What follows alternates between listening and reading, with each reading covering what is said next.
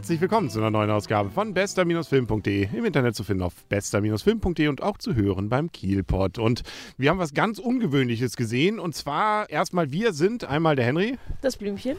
Die Nathalie. Und Franzi. Man merkt schon viele Frauen und das spricht auch für den Film. Wir haben nämlich Fifty Shades of Grey gesehen. Ich war mit dabei. Und erstmal aufgefallen ist mir, so viel Gleitcreme-Werbung habe ich sonst vorher in einem Kinofilm noch nicht gesehen. Ich muss gesehen, noch nie Gleitcreme-Werbung in einem Kinofilm gesehen. Ihr schon mal? Nein, noch nie. Nee. Ah, Und dann noch, der Hammer war eigentlich im wahrsten Sinne des Wortes so ein Dildo-Werbung, der nicht vibriert, sondern stößt. Aber das, das, es geht ja nicht um, es geht ja, das war noch vor dem Film.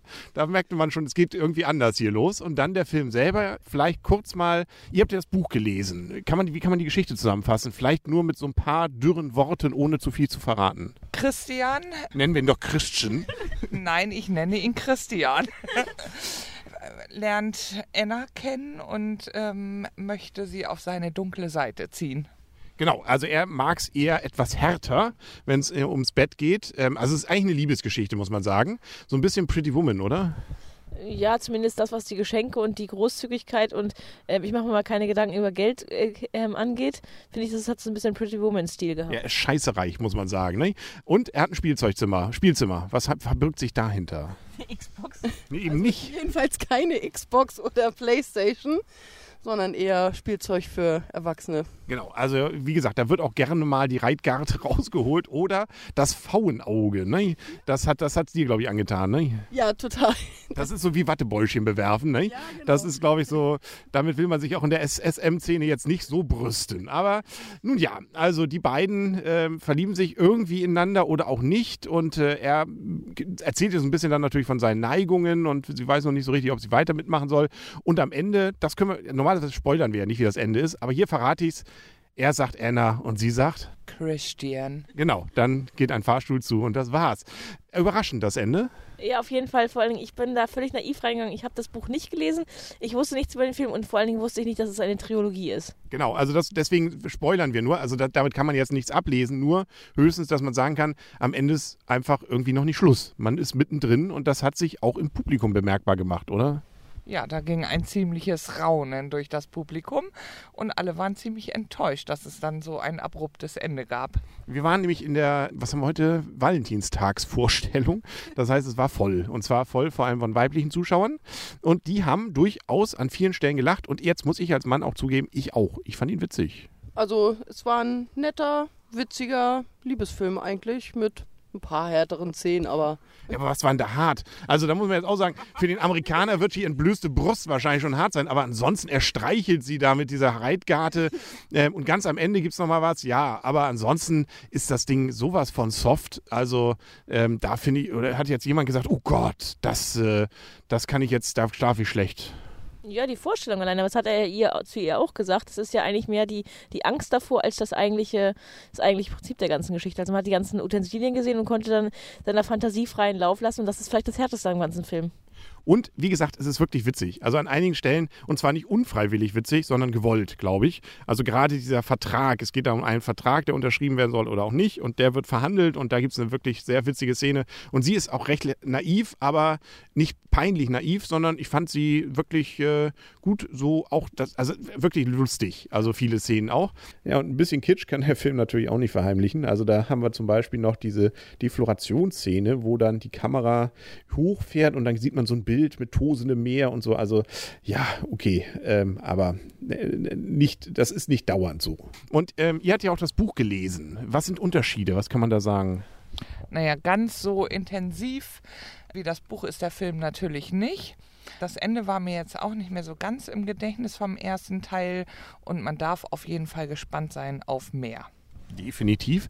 Was ja immer mal wieder auch Kritik war, was ich so vorher gelesen hatte, dass die Charaktere nicht so richtig passen, dass er irgendwie nicht, so, also eher so eine Lusche wäre und nicht diesen coolen rüberbringt. Ich habe das Buch nicht gelesen. Ich fand ihn schon eigentlich für die Rolle, so wie ich sie mir jetzt, wenn ich das Buch wahrscheinlich gelesen hätte, vorgestellt hätte, weiß ich nicht, aber ich fand ihn eigentlich passend.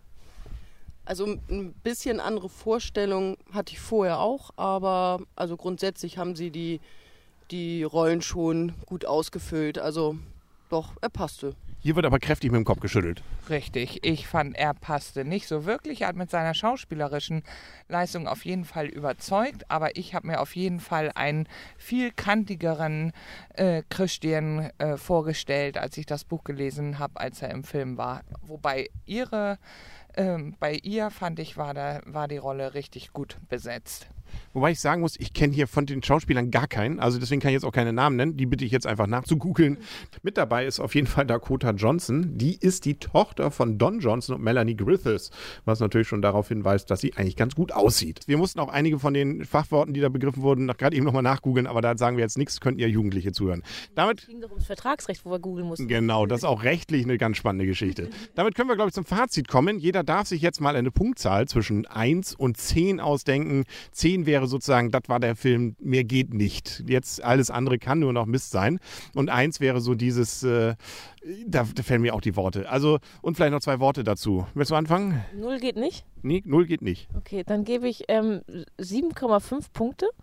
Ähm, ich bin auf jeden Fall extrem, extrem enttäuscht, dass ich betrogen worden bin. Darum, dass man mir vorher nicht gesagt hat, dass es eine Trilogie ist. Das war mein großer Schock. Ich habe gedacht, ich würde heute Abend komplett aufgeklärt werden über die dunklen Geheimnisse des ähm, Christian. Das war das, was mich am Film, aber ich denke mir, dass jeder andere weiß es, nur die naive, äh, das naive Blümchen weiß es vielleicht nicht.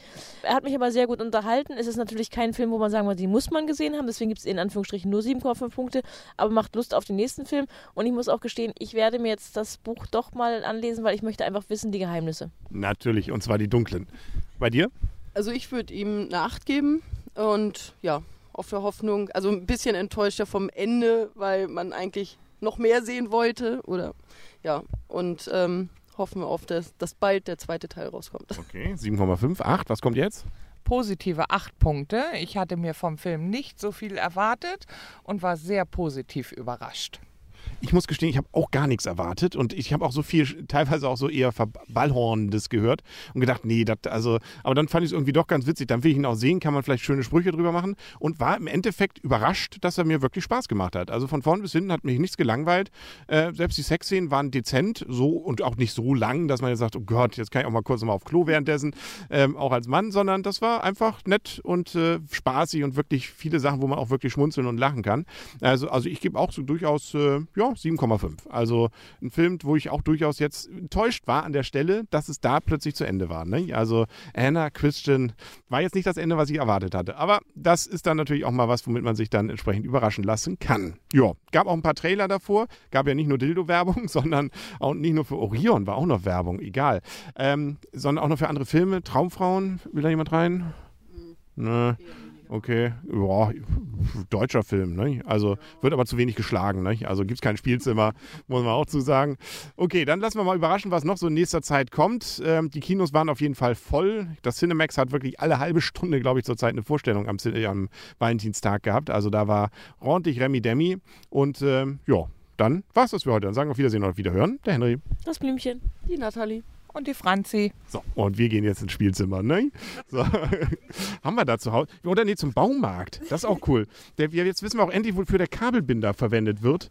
Ähm, also die Baumärkte werden wahrscheinlich einen Ran kriegen für Kabelbinder und äh, was war das noch? Ich glaube, Klebeband. Und keine Overalls. Ja. Und tschüss.